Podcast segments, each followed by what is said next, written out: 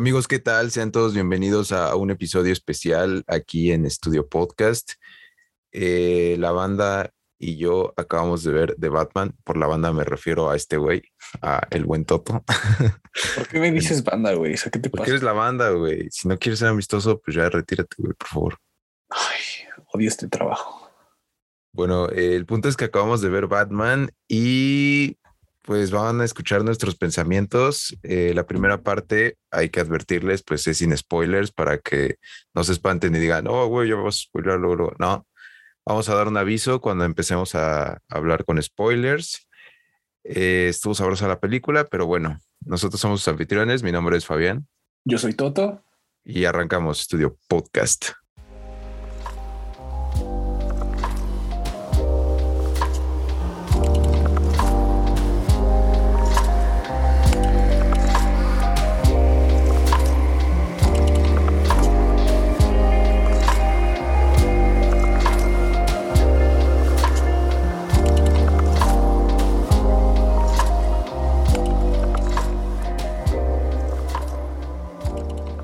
Amigos, muchas gracias por escuchar otro episodio aquí en Estudio Podcast, su podcast semanal, su podcast favorito sobre cultura pop y el mundo del entretenimiento. Y bueno, acabamos de ver la película de The Batman, protagonizada por el señor Robert Pattinson. Y pues bueno, nuestras primeras impresiones. Yo, yo te debo de decir, güey, o sea que mis primeras impresiones son positivas. Eh, todo, ahora sí que todo con medida. Eh, puedo decir así, obviamente después voy a decir como mi síntesis más detallada, pero puedo decir todo con medida, es una buena película. Eh, es algo nuevo, es algo que nunca hemos visto, por así decirlo, o al menos no encarado de ciertas maneras. Y, y ya ahora a ver tú dime qué onda, qué te pareció, güey. Así. a ver, mis primeras impresiones es que chinguen a su madre el grupo de pubertos que estaban sentados con nosotros, porque toda la, o sea, yo creo que tuvieron más tiempo utilizando su Instagram que viendo la película, güey. viste que se pusieron a grabar la película, güey. Sí, sí, sí. En historias de Instagram. En historias de Instagram, o sea, de verdad. Aparte, estoy seguro que son el tipo de persona que después va a, a victoriar o tirar mierda a la película. Así, oh, no, estuvo verguísima. No mames, es una mierda. O sea, vato, viste cinco minutos en total de la película. ¿De qué estás hablando? Sí. Sí, sí, sí, güey, yo me quería sacar los ojos cuando pusieron a grabar la película. Luego, luego dije, güey, de seguro este cabrón es el que las vende en el tianguis, güey, ahí eh, vas a encontrar el murciélago. Y eran como 10, ¿no? O sea... Güey, sí, eh, se Es que, a ver, a ver, creo que esto eh, también me parece importante decirlo. Fuimos a la primera función de Spider-Man No Way Home y decíamos que Batman podría ser lo único que se acercara a algo similar en, vista de, mercado, de mercadotecnia. Y la verdad es que la sala estaba vacía, exceptuando por esos 10 pubertos que no sé por qué alguien decidió comprar los boletos atrás de ellos. Güey, cuando yo los compré, había dos enfrente de nosotros. O sea, literal éramos nosotros y había dos, dos enfrente. Ya cuando llegué, pues era toda la bola de mocosos, güey. ¿Quieres que hiciera? De seguro se colaron. Güey, pues hay, que hacer una. Yo, yo quiero hacer un encuadre sobre esto porque específicamente de Cinépolis, que al menos es mi cadena de exhibición preferente, ya está muy fácil. O sea, literal, te, puedes colar a una función sin pagar un boleto. O sea, antes sí se podía hacer, pero ahora es descarado. O sea, ahora sí literal lo puedes hacer.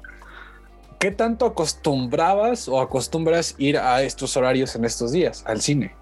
Porque te puedo decir yo desde mi punto de vista, eso ha sido los, desde hace 6, 7 años. O sea, no, no es como mi horario, no era como mi horario preferente, pero ¿qué te gusta? Los últimos 6 años de mi vida, sí te puedo decir que he ido más al cine en ese horario que en el horario vespertino. ¿En, estos días? ah, no, en estos días recientes. No, no, o sea, en estos días, eh, de lunes a viernes, pues, de lunes a jueves, digamos. Mm. ¿O vas en viernes, sábado y domingo? Probablemente más en viernes, sábado y domingo, pero pues sí he ido varias veces.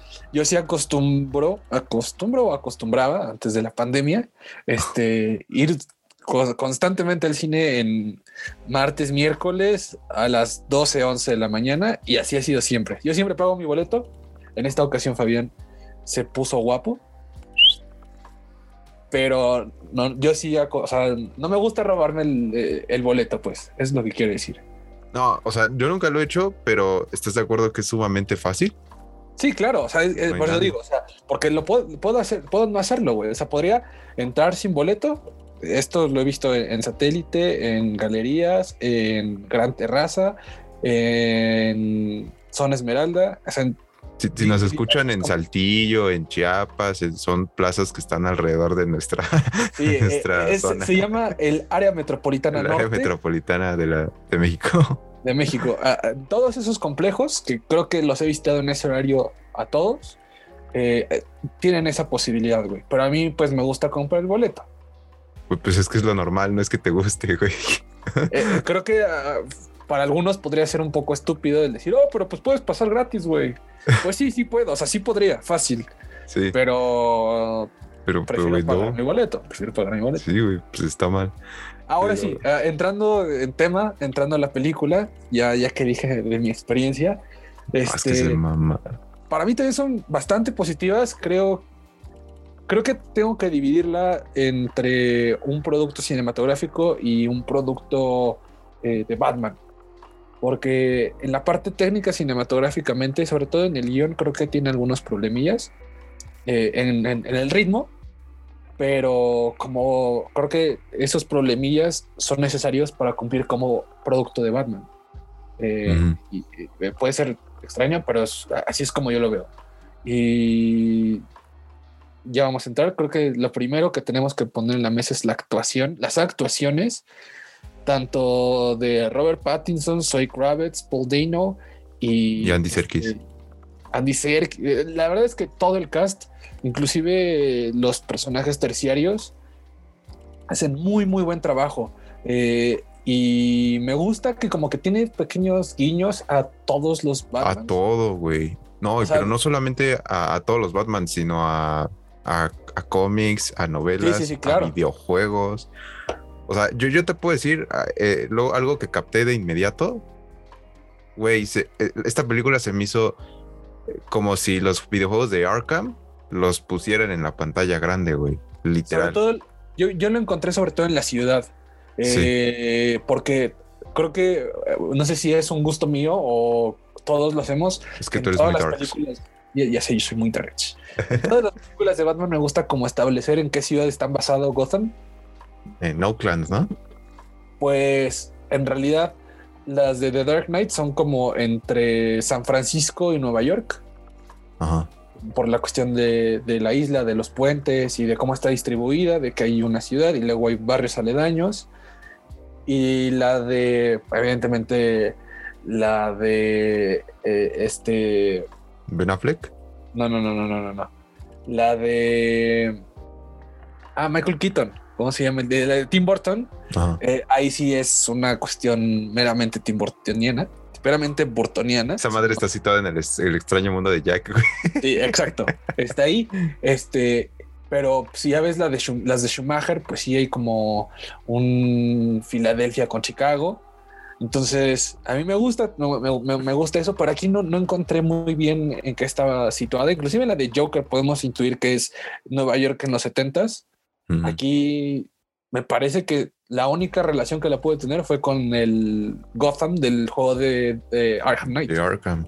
específicamente a mí se me hizo más de Arkham Knight porque es como el videojuego donde exploramos más la ciudad que en Arkham City y así. Entonces, literal, sí se me hizo una calca tanto en la paleta de colores, en los tonos, en, pues, en la distribución. Ajá, en la distribución, en todo eso se me hizo una calca, o sea, la verdad aplaudo eso porque para mí los juegos de Arkham para mí son como una gran representación de Batman, incluso mejores que algunas películas.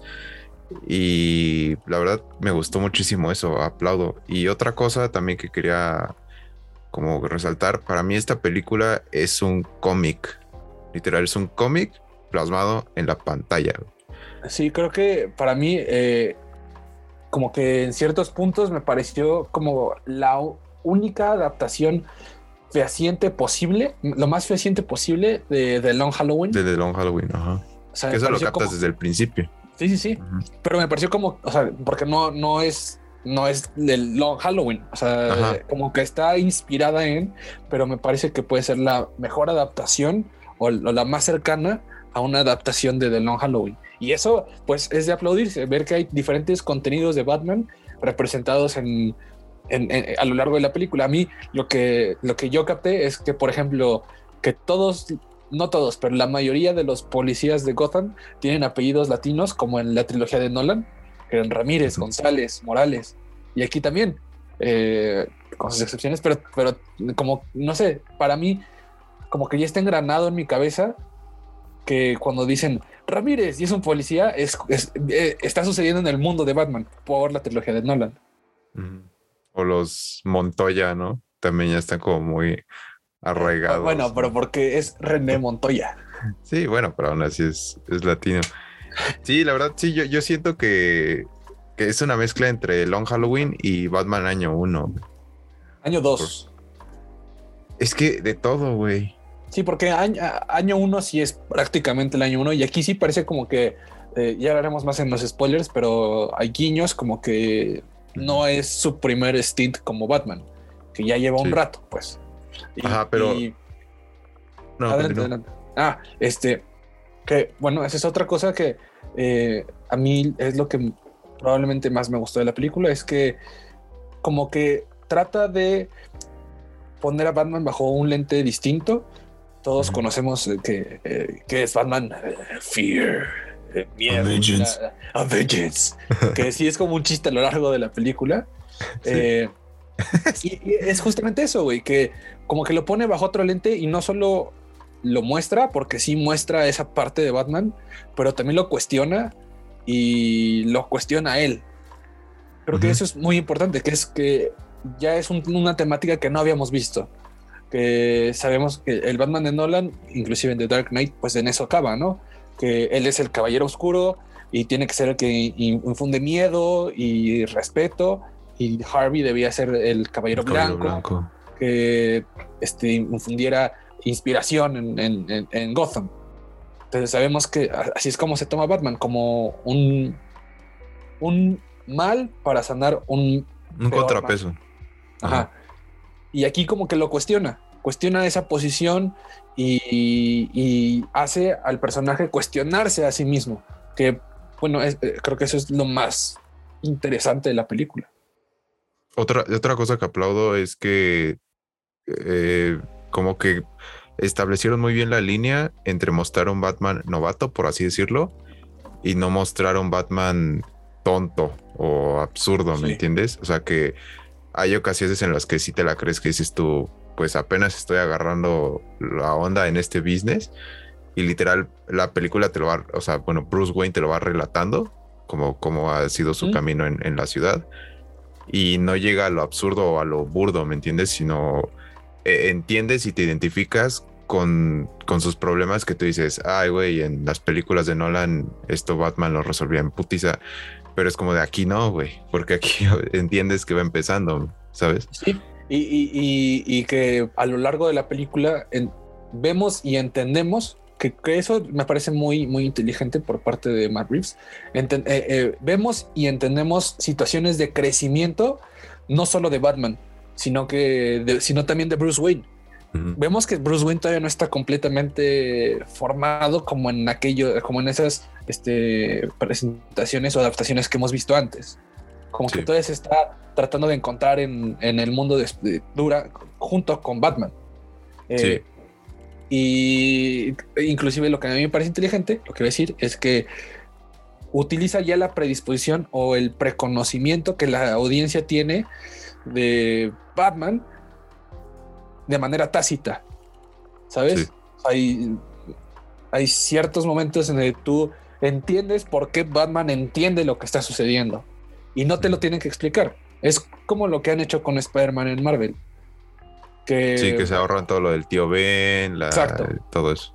y, y, pero aún, aún así lo entiendes, güey, y se ve reflejado. O sea, no es como que lo desaparezcan, como que no hayan sucedido el origen que todos conocemos, sino que eh, sucedió el origen que todos conocemos, pero tienes que saberlo desde, o sea, ya lo sabes. No, no es, es una cuestión de conocimiento general. No te lo tienen que mostrar ni decir. sino que tú sabes qué sucedió. Sí, y también que vemos como un Bruce Wayne muy empático, lo noté por lo mismo que tú dices, que en, en, el transcurso de la película se hace alusión mucho al background de Batman, pero que obviamente la mayoría que está al tanto de la cultura popular conoce. Y, y, notas ese, esa duda en el personaje, ese de qué camino tomo, si realmente estoy haciendo bien o estoy haciendo mal. Y yo siento que se apoya muy bien en los personajes que tienen a su alrededor. O sea, porque mucha gente olvida que, bueno, en otras tomas que hemos visto de Batman, donde es un playboy, donde nada más Alfred le limpia la sangre, etcétera, etcétera. Aquí hace alusión a ciertas historias de Batman en donde te dice, por ejemplo, que Alfred le enseña lo, lo primero, ¿sabes? O sea, lo que los principios básicos de Batman, por así decirlo, o sea, eso no, no se toca en otras, en otras este, películas o en otras entregas. Eh, en, general aplaudo mucho que sí se haya hecho algo diferente y que sí se haya como profundizado literal en lo que Matt Reeves quería, porque no, o sea, hacer una historia de Batman ahorita, eh, dime, güey, o sea, está muy cabrón, güey. O sea, ya, eh, ¿cuántas hay? Exacto, y por eso mm, mm, me parece importante recalcar que hace, hace cosas distintas. O sea, sí es una nueva película de Batman, no es una historia que hemos visto, ni toma, ni toca temas que hayamos visto antes, sino que los trata de poner en este al revés, pues, ¿no? Eh, y otra cosa que a mí me parece, creo que hay que, bueno, una última cosa que, que, para mí es un gran positivo, y es como tú lo dices, es el, es el Bruce Wayne de Robert Pattinson, que justamente eso, estamos acostumbrados al Playboy, este, confident que trae hasta modelos y un carrazo. Y aquí vemos un Bruce Wayne ermitaño, roto, roto que eh, inclusive que se ve un poco como creepy, ¿no? Que eso a mí me gustó mucho. O sea, que, pues sí, pues Bruce Wayne debería de ser creepy, güey. O sea, digo, en las noches va a putear gente vestido de murciélago. No debería de ser este es Iron Man. Ah, no, decía, no debería ser eh, Christian Bale o American Psycho, ¿no? Que podrías que, que en las noches mata gente y en el día es un yuppie de, Wall Street. O sea, me parece que no, no, es que esté mal de Christian Bale, sino que es eh, otro algo diferente. Ajá, otro, otra cosa diferente, pero también funciona. y, y, funciona muy, muy bien. A mí eso me encantó en cómo maneja el Bruce Wayne y como que borra esa línea, ¿no? De que normalmente tendemos a decir, ah, este, Christian Bale es muy buen Bruce Wayne, pero mal Batman. Ah, Ben Affleck es muy buen Batman, pero mal Bruce Wayne. Eh, y creo que aquí como que los amalga muy bien, los amalgama muy bien. Los son un personaje. O sea, Bruce Wayne es Batman y Batman es Bruce Wayne y no tiene que haber diferencia. Sí, lo asimila. O sea, lo, Sí, literal, o sea, no se siente como una, una contraparte, sino se siente como una manera de pelear los fantasmas del otro personaje y viceversa. Y la verdad eso está muy chido. Y otra cosa que, que la verdad sí me gustó mucho y tenía mucha curiosidad de cómo lo iba a encarar es la la forma en la que querían hacer más o menos una película de terror o guiños a las películas de terror, porque hay unas secuencias que la verdad están muy chidas y que se, hasta se te olvida que estás viendo una película de Batman, o sea, piensas que estás viendo una película de fantasmas, una película creepy exactamente, y que a eso le agregas el toque que tiene de que es un filme noir, por así decirlo, o sea, tiene varios toques que son son muy precisos y le dan muchísimo sabor a, la película para que sientas algo diferente y siento que se complementa mucho con las actuaciones, con la historia que se desarrolla, que al principio no te voy a negar, se me hizo un poquillo lenta, ligero, aunque luego, luego te entregan Batman. O sea, literal, ¿quieres Batman? Aquí está Batman. Batman. Sí, lo primero es Batman. lo primero es Batman. Y Batman eh, sacándose el chosto. Sí, o sea, literal, Vengeance. Y ya, ya, güey, entiendes que es Batman. Pero la película se empieza a desarrollar y las relaciones se me hacen muy orgánicas, güey. O sea, nada forzado de Simón, mira, aquí está este Gatúbela y aquí está Batman y así, y ya, y este es el universo de Batman y así, así, así. sino lo vas saboreando, ¿me entiendes? Y siento que eso La, película te da muchas oportunidades. Y para mí ahí es donde tienes que poner la diferenciación entre un producto cinematográfico y un producto de Batman, porque creo que la película es muy larga.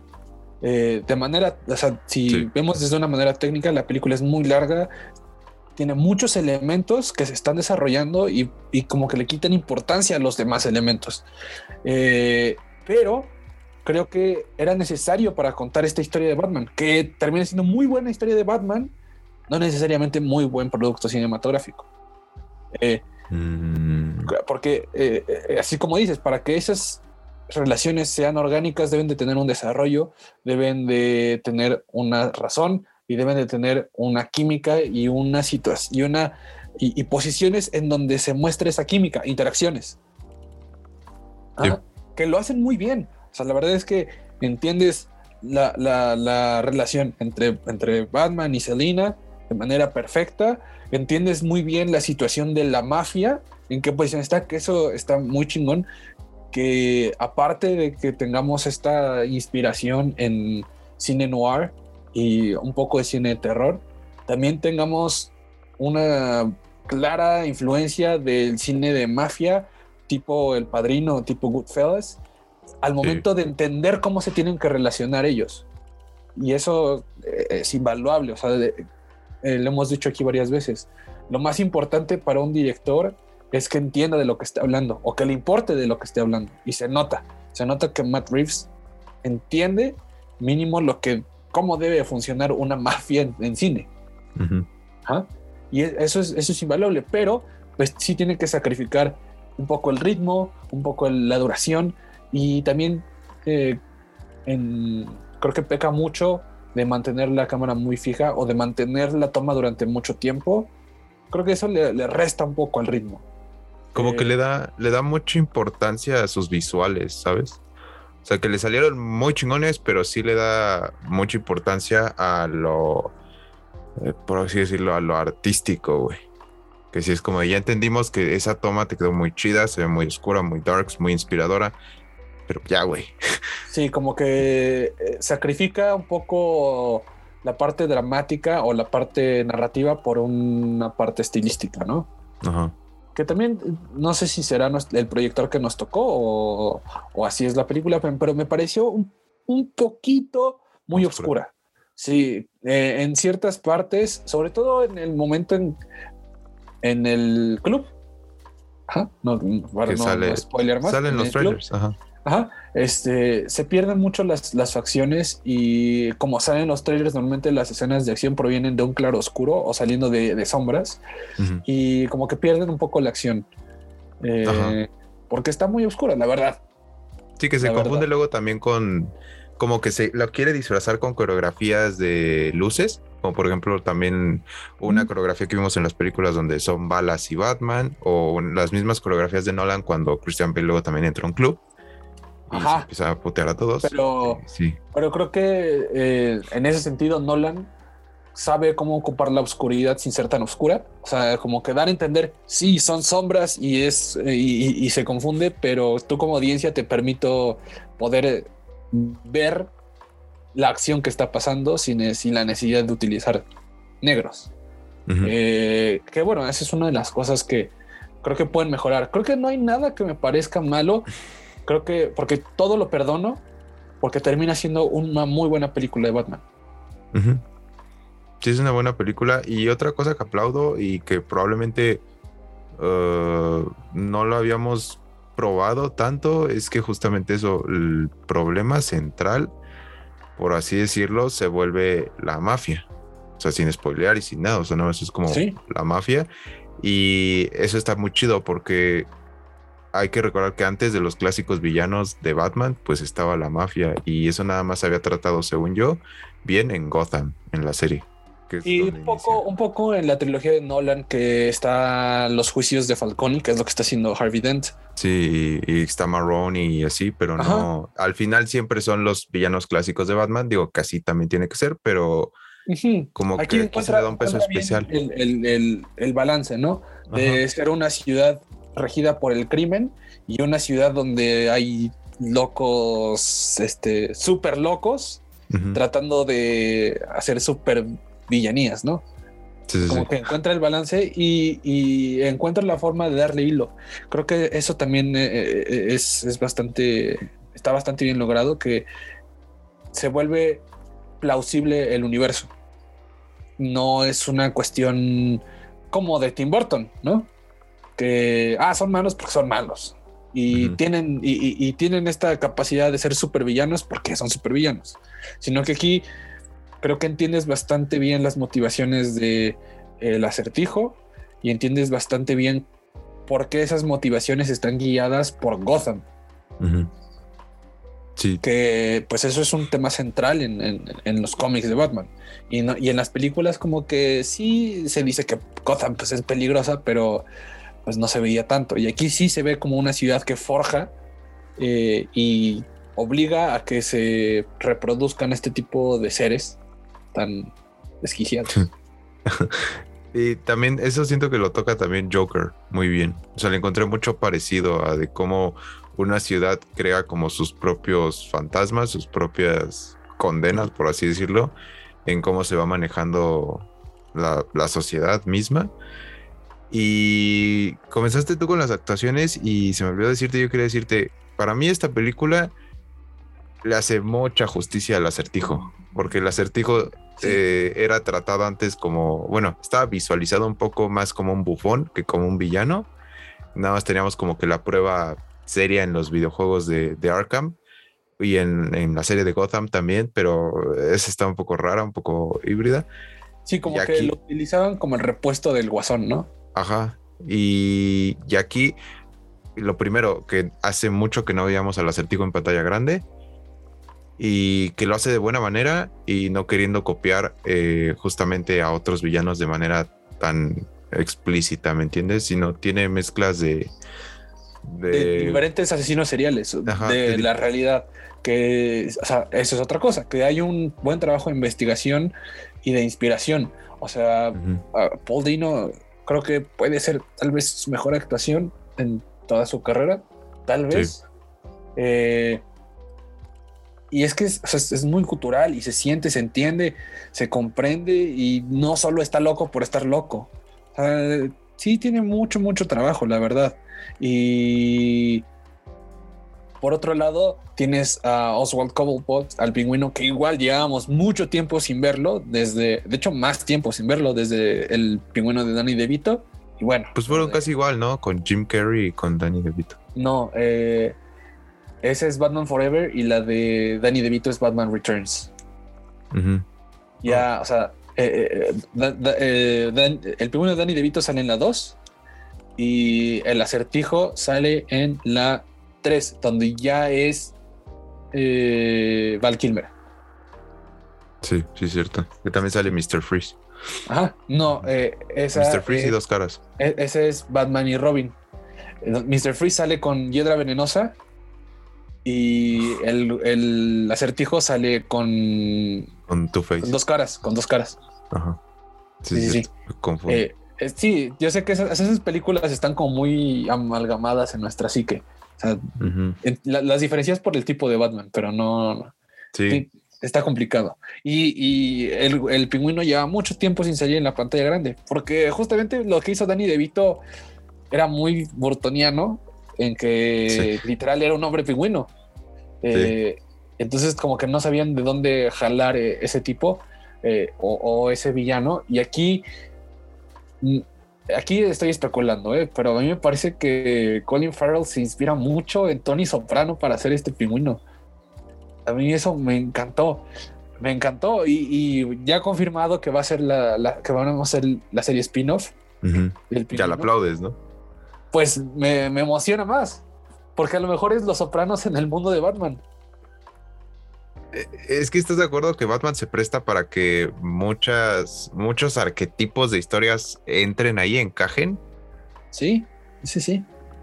sí, y, la verdad es que los villanos tienen una complejidad ya de cajón y ahora para tratarlos de adaptar a un, a un universo los hacen mucho más complejos y por ende mucho más interesantes. Y fíjate que lo que sí está muy bien y hay que apreciar es que eh, Matt Reeves y los guionistas eh, ahora sí que eligieron bien, porque obviamente, o sea, el guasón está chido, pero pues también ya la gente es como de, güey, pues, siempre es el guasón y, todo eso. Y eligieron muy bien a los villanos que no habían tenido tanto tiempo en, pantalla grande, o sea, se olvidaron de los Bane, de los Guasón, de los Espantapájaros, eh, Raz, o sea, y justamente los villanos clásicos, mm, probablemente uno de los villanos que era como más querido era el pingüino. el acertijo estaba como muy underground, pero con esta película se les hace justicia a los dos, la verdad. O sea, para que, para que a las nuevas generaciones les introduzcas unos villanos de Batman, la verdad me pareció muy respetable, güey. Y que los puedan entender. Ajá. Porque estén bien hechos. Sí, sí, sí. Y bueno, el acertijo evidentemente está mucho más desarrollado, pero hay ciertas líneas que también desarrollan al pingüino, ¿no? Eh, hay una línea en específico en la parte final donde con una simple palabra lo, lo deschavetan. Y esa es construcción del personaje. Y lo entiendes, o sea, entiendes cuál es el, la motivación detrás de eso. Entonces, eh, eh, sí es una genialidad que logren hacer ese desarrollo de manera, eh, ¿cómo podría decirse? Intuitiva. Ajá. ¿Qué te parece si eh, nos pasa? Eh, ah, bueno, para la gente con, eh, que, se, que se va a quedar en esta parte sin spoilers, ¿qué te parece si le das una calificación o tus pensamientos finales? Mm, una calificación sobre 10. Le doy un 9. Cerrado.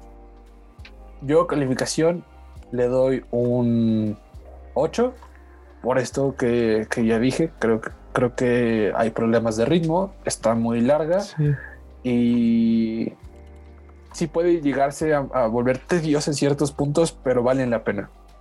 Yo le iba a dar un 8.5 de esos que suben a 9, ¿me entiendes? por esto no es la VM. Por esto no es la VM. Ya no la suben, güey. Ya cuenta con decimales.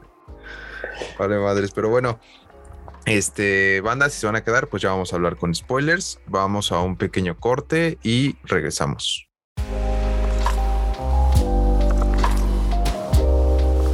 Si te está gustando este podcast, no olvides seguirnos en nuestras redes sociales. Nos encuentras en Twitter y en Instagram como arroba estudio ET8. También no olvides suscribirte al canal de YouTube, en donde encontrarás reseñas, comentarios, debates y mucho más acerca de lo que te gusta. Nos encuentras como estudio La Casa de tu Entretenimiento. O bien, clica en el link que te dejo aquí abajo en la descripción.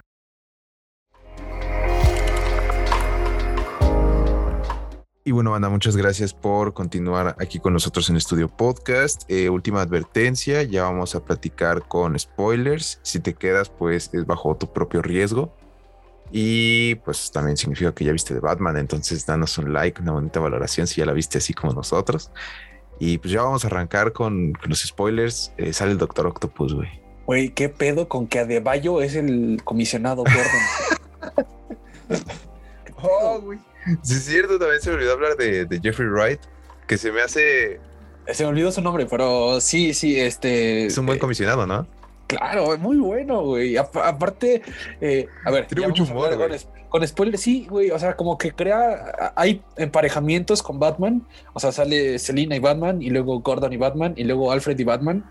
Y, todos están muy bien hechos, güey. Se compaginan, o sea, de manera perfecta, güey. Eh, ¿Entiendes eh, la relación romántica entre Selina y, Batman? esa pareja irradia sexo. Sí, sí. Tenemos que hablar de los hombros de, de Zoe Kravitz, güey. ¿Por qué camina como si estuviera en la pasarela del Met Gala? O sea, está caminando por el mercado y la morra puede escuchar mientras camina, güey. Sí me sacó, sí me sacó de pedo Chile. Pero, pero, pero su personaje compagina perfecto con, con este Batman. Sí, la neta sí. O sea, noté muy buena química en, entre Robert Pattinson y Zoe Kravitz. Soy Kravitz Podemos se intuir que, que, definitivamente no están cogiendo, ¿no? No, no, no cogen. no cogen, pero se me hizo una muy buena gatúbela, ¿sabes? Como que se me hace como una mezcla entre la gatúbela de Halle Berry con la de Anne Hathaway. A mí me parece más como la de Anne Hathaway con la de Michelle Pfeiffer. Sí, sí es Michelle Pfeiffer. ¿verdad? No, la de Michelle Pfeiffer se me, decía, se me hacía muy desviada, como muy al extremo, güey. Por sí. eso, este, la de Anne Hathaway es como muy terrenal y muy buena. Pero, güey, ah, para mí este Batman se me hizo como el Batman más terrenal que hemos visto en la vida, más que el de Nolan. güey. Sí, O sea, sí, la sí. verdad, eso, eso sí lo, lo quería resaltar, incluso en la, en la plática sin spoilers, que, o sea, la verdad sí se me hace como el Batman más realista que hemos tenido, güey. O sea, hay, sí hay unas partes, unas secuencias de acción que sí lo ves como que sí hay CGI o sí hay efectos, porque obviamente Robert Pattinson no se va a partir la madre de un quinto piso, pero Que así lo hace. yo lo, pues sí lo podría hacer, pero tampoco la- lo haces en, la, en la secuencia donde se vienta de. para Ah, que ¿de planea desde la torre, güey. En la que planea, eso es práctico, güey. O sea, es una tirolesa. Sí, pero me refiero cuando, cuando abre el paracaídas y se parte la madre. Ah, no, pues claro. Sí, a eso me, a eso me refiero. O sea, la verdad, muy, pero muy pocas veces vemos efectos o que tú dices, ah, Simón, eso está inventado o algo así. Para eso te parece bien a ti, porque, a ver, yo creo que a mí es una de las cosas que no me gustaron, y de esto hablaba con el ritmo. Me parece que hay pocas escenas de acción, ¿no? Pero las que, las que hay son muy buenas. Pues A mí se me hizo buenas. normal. O sea, se me hizo Son como buenas. lo suficiente. O sea, son buenas, o sea, gra- grandes sets de acción. Está el primero, el de I Am Vengeance, y el de el del club y el del club pun- de 2.0, ¿no? Las lleva que como hay. Bruce Wayne. Ajá. Ah, y la de y el de el del estadio. O sea, solo, hay, solo cuatro secuencias de acción y en ese inter, en, do- en tres horas, lo demás es pura introspección. Sí Pura hay- introspección y mucho del género detectivesco.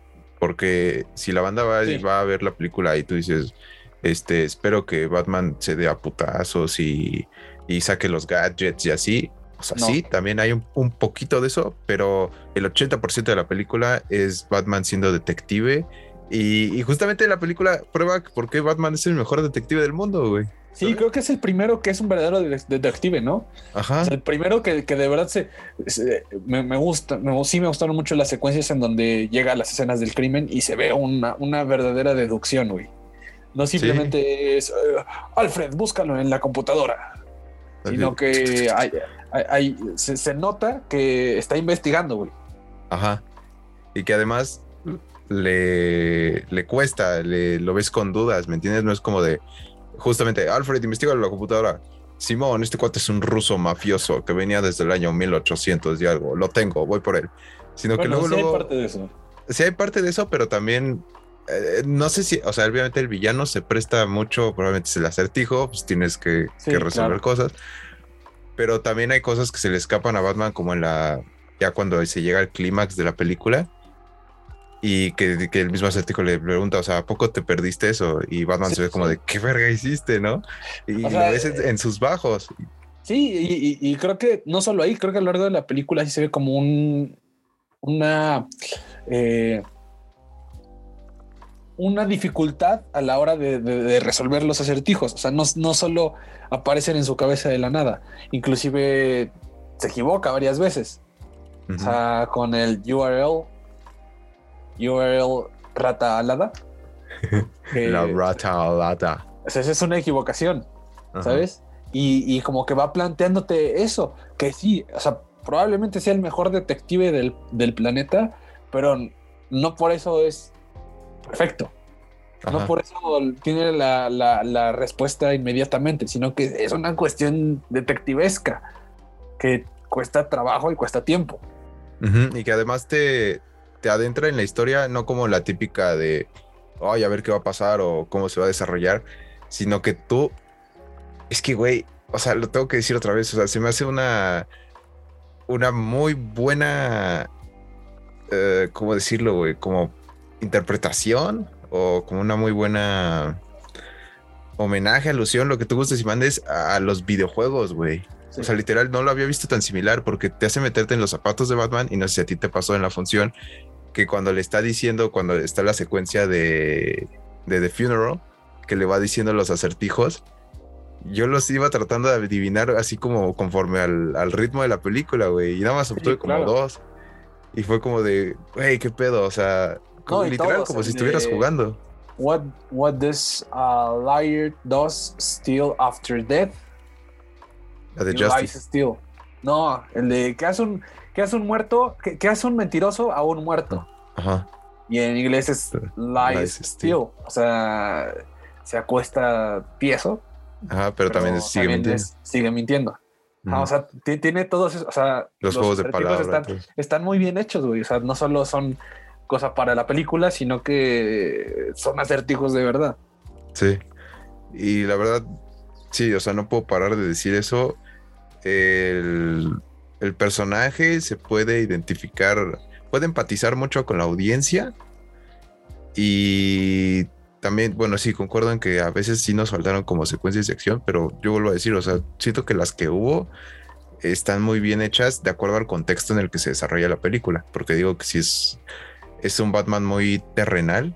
Y de hecho, a mí no me pareció eso al principio, porque yo me acuerdo cuando salieron los primeros artes conceptuales y las primeras fotos, y que habían sacado el Batimóvil, que literal era un carro tuneado, así un carro tuneado. Que, que sí, no, no, no se ve tan bien, ¿no?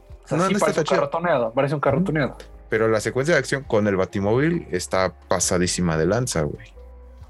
Ah, me faltó esa. Es que te digo, no, no creo que estén excelsas, están, están bien, están muy bien hechas, pero no me parecen excelsas. O sea, me parecen mucho mejores las, secuencias de acción del Batman de Nolan.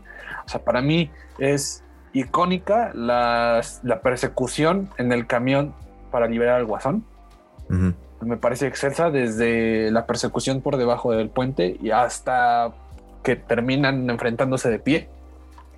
O sea, para mí me parece una secuencia perfecta de acción y aquí están bien, pero no, no llegan a ese nivel de epicidad. Sin embargo, creo que le pudieron haber metido más. Un poco más. Pero es como tú dices, siento que sacrificaron mucho eso por la introspección y todo lo. Por el desarrollo de los personajes. Ajá. Por el desarrollo de, tantos personajes. Porque todos los personajes están bien desarrollados. O sea, hasta el más mínimo personaje se desarrolla en la película. Pero pues lleva su precio, ¿no? Necesitas tiempo. que, bueno, eh, eh, si, si ya nos metemos en eso. A ver, a mí me pareció de una manera perfecta el hecho de que de incluir o de decir que Selina pues es bi, ¿no? O sea, que sí es como se debe hacer, güey. O sea, no es, ah, mira, soy bi, sino que, ah, ok, estaba con una morra y luego se llevan a la morra, la secuestran, pero pues, o sea, nada más sucede, güey. No tiene que, oye, no, pero es que no me pegues porque yo soy bi. No, simplemente sucede, está, eh, está pasando eh, como... Implícito. Ajá, o sea, está ahí, güey no, no tiene que suceder más cosas o exaltarlo mucho más, pero está ahí. Y eso es, eh, eso es un buen trabajo de guion, repito, entender lo que estás haciendo. Eh, y creo que así es como se ya, ya, dije lo del pingüino, que cuando le dicen Gimp, se vuelve loco el vato y trata de matar a Falcone. Eh, pues es ese desarrollo de, ok, sí, es un jefe de la mafia, pero es un jefe de la mafia que está traumado con que está deforme el vato aquí no es que sea un pingüino humano, pero pues está todo puteado el güey. Sí, eso, eso lo sentí mucho como en la serie de Gotham, que al final el pingüino es como el villano principal. Sí, es que, al final, pero como que Gotham termina siendo una serie más del pingüino que de Batman. Ajá. Sí, sí, y, desarrolla justamente eso, pero en, a lo largo de siete temporadas. Aquí, con simplemente el diseño del personaje y con que le digan GIMP y se vuelva loco. Entiendes todo el contexto. Entiendes, ah, entiendes perfecto de qué va este pedo. Eh, ya es momento de hablar de la gran sorpresa que sale o nos la seguimos guardando. Pues es que tampoco sé si sea sorpresa, güey, porque cuando vas a ver una película de Batman, eh, esperas al final algo así, una alusión mínima. Sí, sí, sí, aunque como tú dijiste, parecía que esta película se iba a tratar de descansar. Sí, justo. Y al final, pues no, eh, no sé si es este demasiado pronto. No sé si pronto o eh, es casi irresistible el no mostrarlo.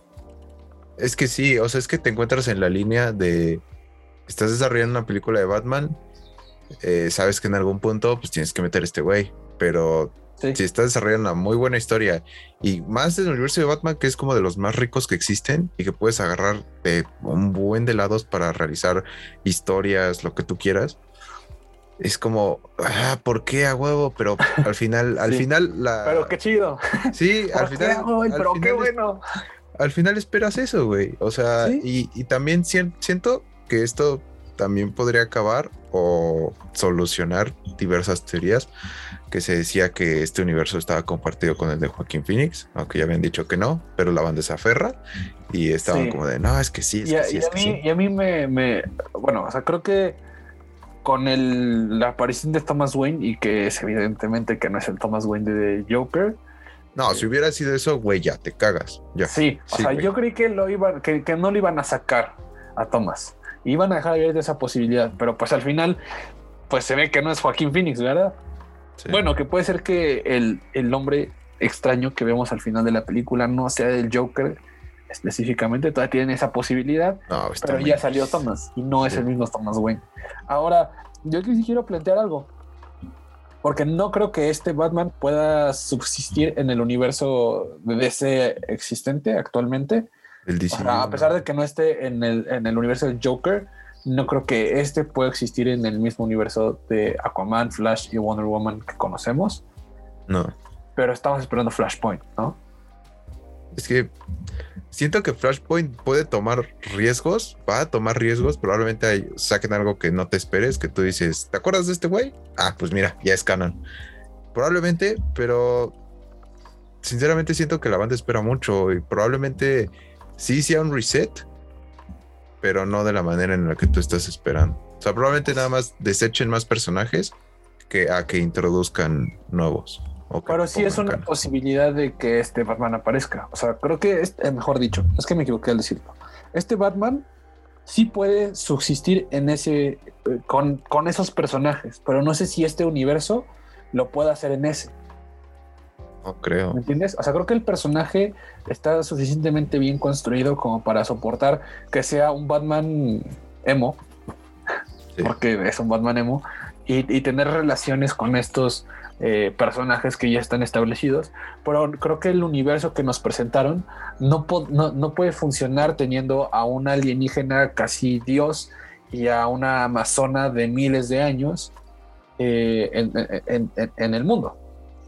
Entonces, puedo, sí puedo percibir que a lo mejor, si Warner ve o vio la posibilidad de introducirlo, de sacarlo de ese mundo y meterlo al DCU, creo que lo pueden hacer.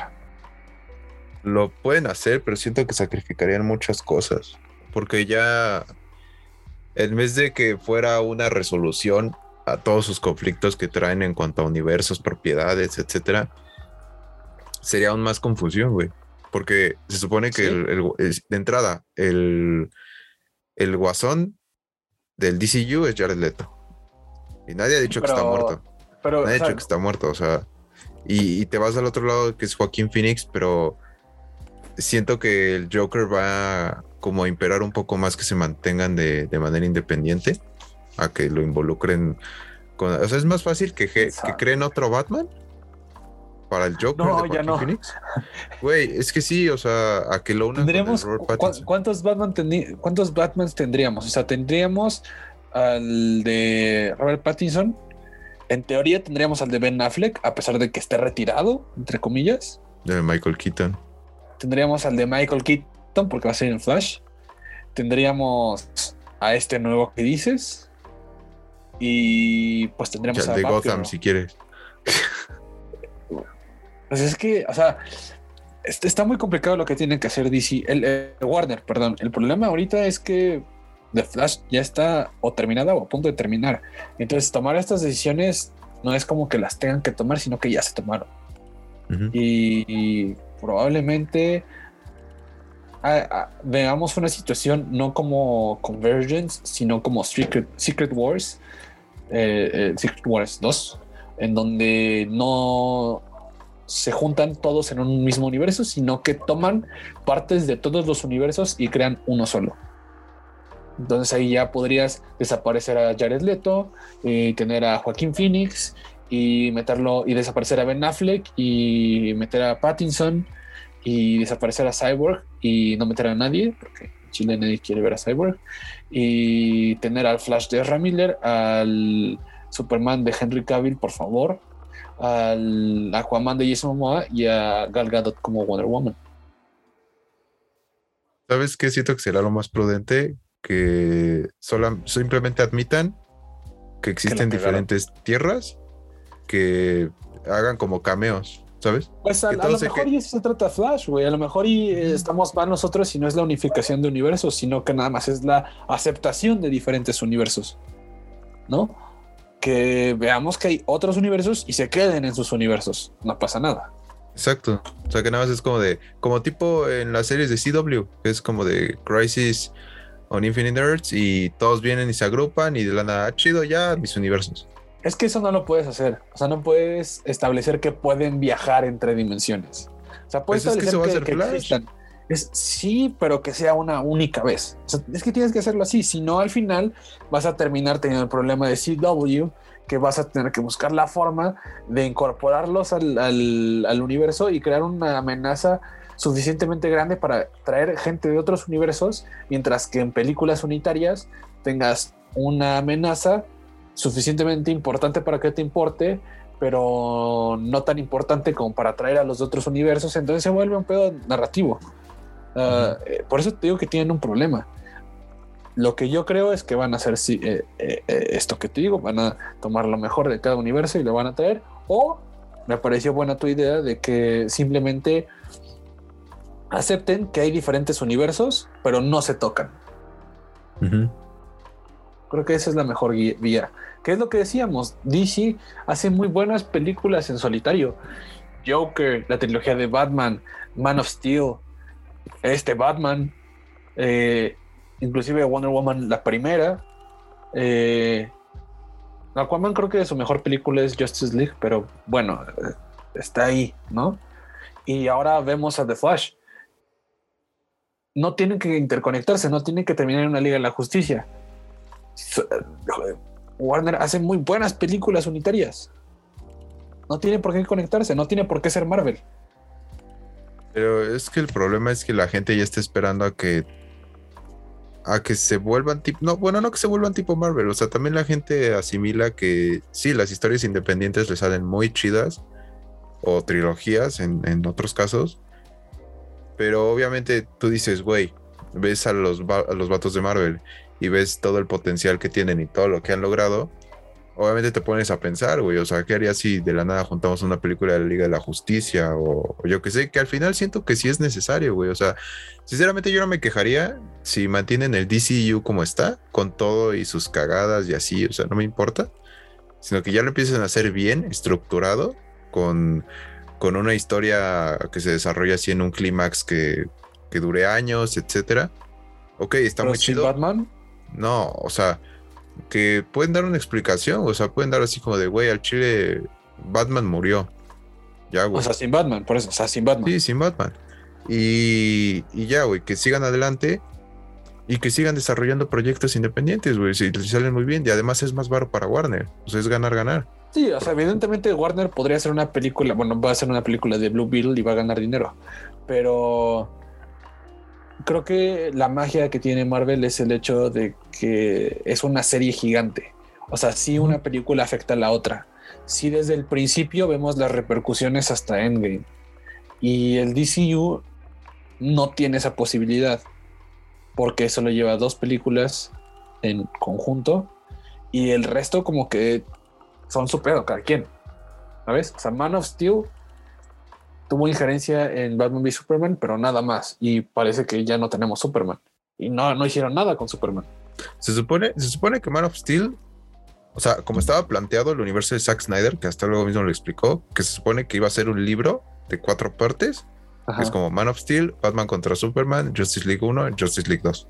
Sí. Y si iba a ser la resolución. Y si iba literal, si iba a ahorrar todo lo de Marvel, que es créate tu película de cada personaje, introdúcelos, bla, bla, bla, y forma los Avengers. Ajá. Todo eso, obviamente, pues en, en el proceso valió madres. Es que ese es el pedo. Ajá, valió madres. Y, y pero si te fijas, o sea, y Zack Snyder hizo como su mini universo, ¿me entiendes? Porque los eventos de Man of Steel tienen repercusiones hasta Justice League. Porque siempre hay alusión a eso. Hizo una trilogía, ¿no? O sea, no hizo un Ajá. mini universo, hizo una trilogía que está, que no está resuelta. Y, y que, y, es que ese, ese es el problema. O sea, si desde el principio hubieran tomado una vía y una dirección creativa, pues podrían rescatarlo. Pero en- la verdad es que construyeron y luego deconstruyeron y luego volvieron a construir y ahora están en escombros y tratando de construir algo con las piedras que quedan. Y ese es el problema. No lo, o sea, o necesitas 10 años o necesitas rendirte y tomar otro esquema que fue- puede funcionar.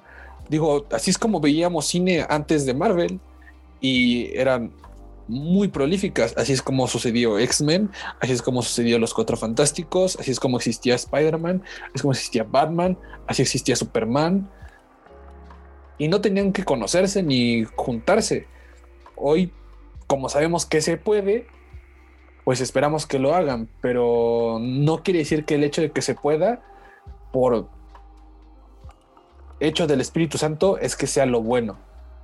Es Probablemente lo mejor es que lo hagan así y que hagan buenas películas. Han hecho, o sea, Joker es muy buena película, una merecedora nominación al Oscar, una gran competidora al Oscar, eh, me- merecido Oscar a, Joaquín Phoenix, o sea, como producto es muy bueno y este Batman tal vez no llegue a los niveles que llega Joker, pero es una muy buena película y es una muy, muy buena película de Batman. No, y, y no requieren de que, ah, pero hay un alienígena en Metrópolis que no. O de que, eh, oh, mira, ahí va un joven que se llama Arthur. No, no, no requieren eso. Y aún sin tener esa interconectividad, logran un gran producto. Sí. Sí, que es como si te dedicas a lo tuyo y todo sale bien, pues no tienes por qué meterle más, que es, que es lo mismo o más o menos lo mismo que nos quejamos de que al final se haga ilusión, a- alusión al guasón, que ya está cantadísimo que es el guasón, o sea, ya no lo Sí. vas a disfrazar de que no, güey, es que es Darkseid. No, güey, es el guasón. Y ya, y en algún punto lo van a meter. Y no sé si en la secuela, pero probablemente en la tercera parte, porque te garantizo que va a haber una trilogía de este Batman. Y. Mínimo una secuela, sí. Sí, eso sí ya está a punto de ser confirmado. Pero al final, yo siento que lo que manda en todo es lo que la gente quiere ver. Y el pedo es que cuando a la gente le entregas un producto chingón, va a querer más. Y si no le entregas un producto, le entregas un producto de la mierda, te va a decir que está de la mierda. Y justamente lo que le pasó al Snyderverse, que estuvo Pues Man sí. of Steel estuvo ok, Batman contra Superman estuvo mala, Justice League eh, fue un desastre y ya nadie quería ver eso y Zack Snyder sacó su Justice League y ahora obviamente todo el mundo estaba amando como que, güey, necesito la resolución de ese pedo. Exacto, es que ese es, e- eso es lo que yo estoy diciendo, que no tienes que regirte por lo que la gente quiere, sino que tú debes demostrarle a la gente lo que quiere. No, no tienes que decir, ay, es que quieren un universo con, este, compartido. No, no, no, no, no. O sea, tú haces una buena película y la gente se la va a tragar. Que fue lo que pasó con más. Joker. Fue lo que pasó con Joker. O sea, fue un éxito en taquilla, le fue mejor que a Justice League. Ah, güey, cualquiera le fue Justice- mejor que a Justice League. Mm, Pues es que la taquilla no se rige solo, o sea, sí es una gran importante, o sea, sí es importante la calidad del producto, pero hay muchos productos que sin ser buenos adquieren mucho, mucho box office por el simple nombre. Y la Liga de la Justicia debió de haber sido uno de esos. Y ganó dinero, gastó bastante dinero, pero costó mucho más. Ujú. Joker costó mucho menos, hizo lo mismo o un poco más que Justice League. ¿Por qué? Porque tiene el, el IP, el nombre de Joker, y dos, tiene la calidad. Entonces la gente la fue a ver la primera semana porque es Joker, pero la siguió viendo porque estaba muy buena. Que En siento que es lo que puede pasar con esta película. revés. Sí, exacto. Eh, ah, y, y en Justice League pasa al revés. Es una película que todos la fuimos a ver el, fin de semana, pero ya no la volviste a ver porque estaba mala. Ajá. Entonces,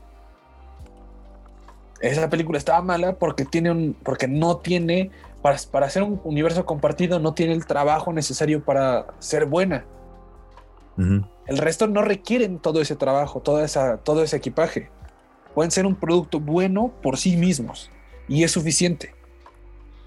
Más que nada es como definir definir tus tangentes de contenido y no intentar mezclar a, lo que dices, o sea, intentar mezclar a huevo las cosas que te salen bien con las cosas que no te salen tan bien.